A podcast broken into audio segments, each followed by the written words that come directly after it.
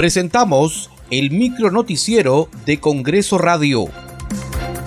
¿Cómo están? Les saluda Danitza Palomino. Hoy es lunes 17 de abril del 2023. Estas son las principales noticias del Parlamento Nacional. Desde hoy lunes 17 hasta el viernes 21 de abril, el Congreso de la República cumplirá con el desarrollo de la semana de representación. El presidente del Congreso, José William Zapata, señaló que en esta oportunidad las observaciones encontradas por los legisladores en su recorrido por el país, en particular en las regiones afectadas por las intensas lluvias e inundaciones, serán expuestas posteriormente para su respectiva atención a los integrantes del gabinete ministerial.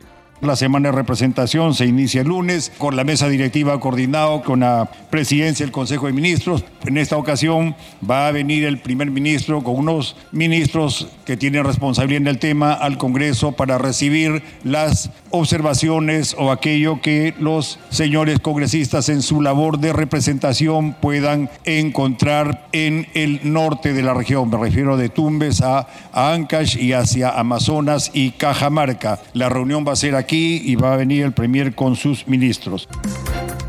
La Comisión Especial Multisectorial a favor de los valles de los ríos Apurímac, Ene y Mantaro Braen recibió a representantes de los Ministerios del Interior, Defensa, Justicia y Derechos Humanos y Cultura para que informen desde sus sectores las labores de prevención y protección para líderes indígenas. Escuchemos al director general del Orden Público, Manuel Ríos Estrada, en representación del Ministerio del Interior evaluar la posibilidad de construir una estructura física para el funcionamiento de la comisaría en el distrito del río Tambo.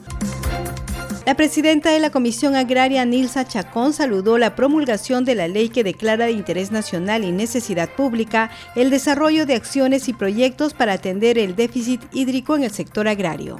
Estas iniciativas que fueron presentadas por diferentes congresistas traen diferentes solicitudes, ¿no? Para que el, Ejecutivo eh, ponga los ojos en esta gran necesidad que es poder conservar el recurso hídrico a través de infraestructura hidráulica, por ejemplo, para el departamento de Puno, tenemos también para eh, Huancavelica, eh, para el mismo Ancash, con las represas de Bombón.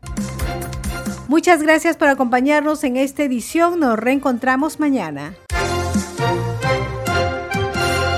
Hasta aquí el micro noticiero de Congreso Radio, una producción de la Oficina de Comunicaciones del Congreso de la República.